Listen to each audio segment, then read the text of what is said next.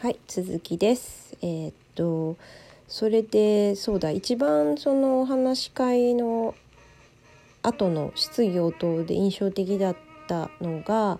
ご夫婦であのお話し会に参加されてる方がいて多分2人ともちょっとグレーヘアな感じだったので年齢はどうだろうな40代は絶対いってると思うんですけどあの多分、うん、でもちょっと格好が若かったので年齢はわからないんですけど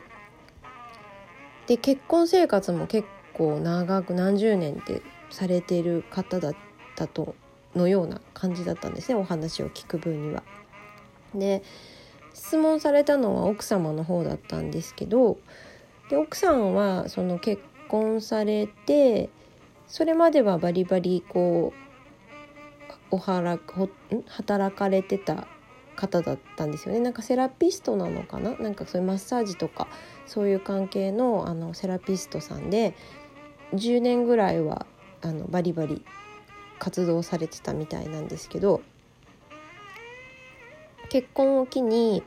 まあ、専業主婦になられてそれからまた10年ちょうど経ったっていうタイミングであのお話し会に来てたみたいでそれであのそのお話し会のテーマがねその自分の火を燃やしましょう人のためには火を使うのやめましょうっていう、まあ、やめましょうじゃないですけどあのまあ人のために使うより自分のために使いましょうねっていうお話だったのでそれを聞かれてどうもその専業主婦で10年間過ごされた間のことを何というのかな少しちょっと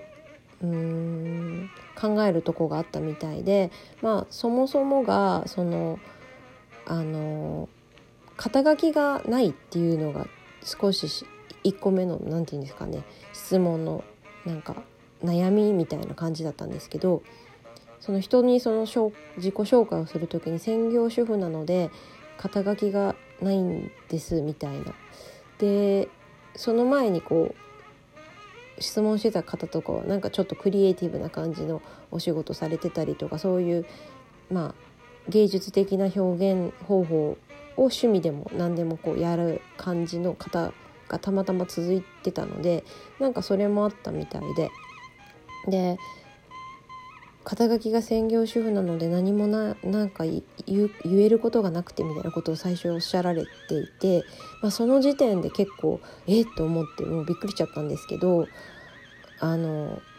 まあ、多分どうなんでしょうね。わからないですけど私個人的には専業主婦はものすごいあの何て言うのかな。基本的にすごくクリエイティブな人ででマルチタスクができる人じゃないと主婦の仕事って結構できないと思ってるので何て言うのかな主婦すごいって思うんですよね。あのまあその手抜きしようと思えばいくらでも手抜きできますけど手抜きしたとしても結構主婦の仕事って日々そのスケジューリングもするし献立考えたりとかそういうのも結構クリエイティブでないとできないと思うし子育てなんかもしてたらそんなの本当に一つの仕事だけをしてるわけじゃなくてでまあほぼほぼ24時間営業みたいな感じじゃないですか。なので本当に主婦の人はすごいことをしてるって気づいてほしいと個人的にはまあまあ私が今更言うことでもないけど思ってたんですけどでもその方はなんとなくそういうのにをなんこううんコンプレックスなのかな。まあ多分昔そのお仕事されてたイメージもあるからかな。なんかそういう感じで感じられたみたいなのとあとその、まあ、専業主婦されてる間にまあ、プライベートがどういう感じで過ごされてるかとかまでは分からなかったんですけどまあその結婚生活において旦那様がもう見るからに本当に何だろうなクマさんみたいな感じだったんですけどあの本当に包容力がある、うん、なんかニコニコなんというのかなあまり多くは語らなくてもこうどっしり受け止める感じの雰囲気の旦那様だったんですけどなのでその、まあ、彼女はこうイメ自分の感じだとこうまあ多分好きにいらせ入れるというかその旦那様が自由に自分をさせてくれてるってことがイコール旦那様は自分に対して火を自分の火を使ってしまっていて自分はその人旦那様にその旦那様が旦那様の火を自分に使うってことを邪魔してるんじゃないかみたいな感じでそう考えるとすごくその10年間その彼にそれをさせてきたのかと思うとすごくつそれが辛いかもしれないみたいな、まあ、2つのまあお悩みだったんですよね。で、まあ、もちろんその専業主婦はすごいよっていう話は古城さんとかももちろんされてでその旦那様がその奥様のために何かをこうするっていうのはまあその火に例えると旦那様の火を奥様に与えてるっていうことなんだけれどもここがまた難しいじゃなくて面白いところで男性と女性ではその火の使い方が違うらしいんですよね。火の使い方が違うというかあの効果が違うみたいで女性は女性のため女性は自分のために火を使わないといけないんだけども男性の場合は自分の愛する対象の人に対して火を自分の火を使うっていうことは自分自身に対して使うことと等しいらしいんですよね。なので旦那様の場合はその奥様のためにってやることによって結果的に自分自身の火をきちんと燃やせてるっていうことになるから全然そんなのも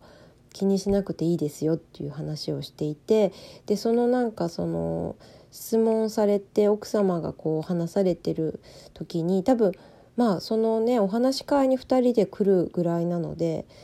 まあ仲はすごくいい方たちだと思うんですけどなんか旦那様も多分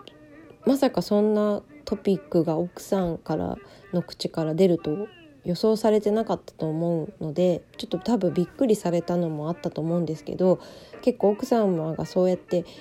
罪悪感というか引け目というか負い目を感じてるっていうことになんか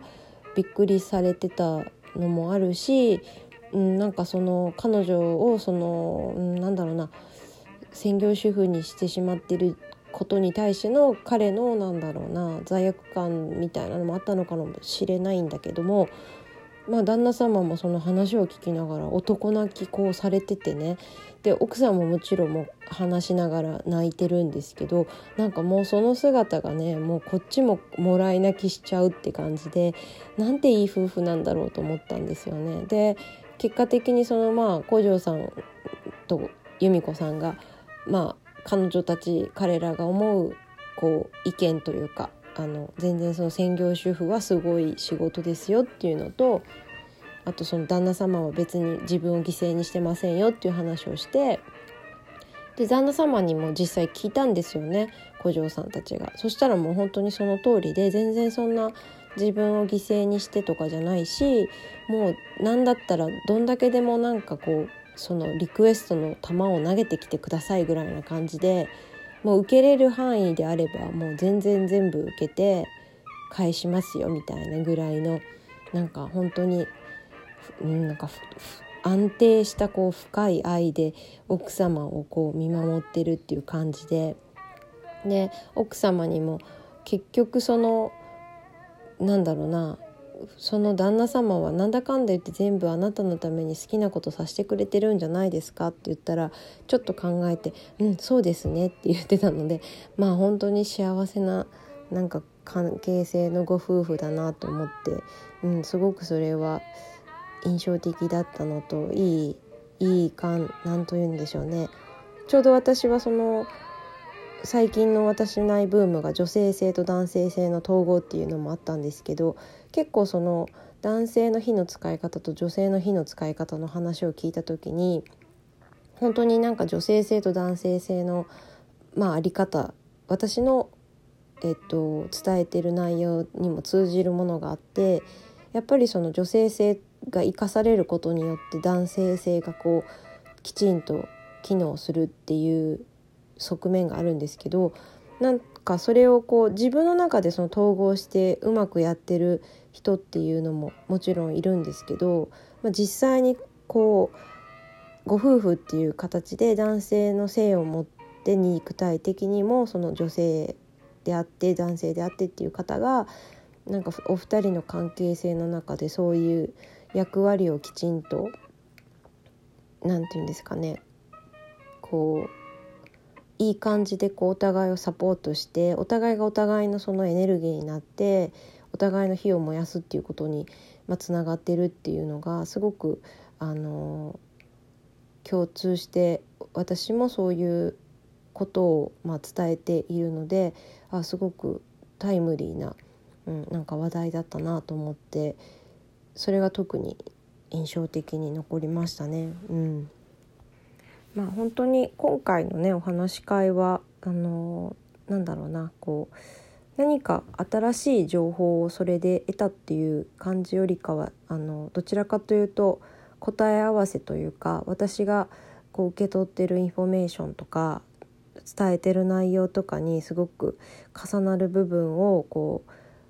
古城さんたちもまあシェアしてるというかあのお話しされてるっていうのも印象的でまあなんか本当に答え合わせをしたっていう感じの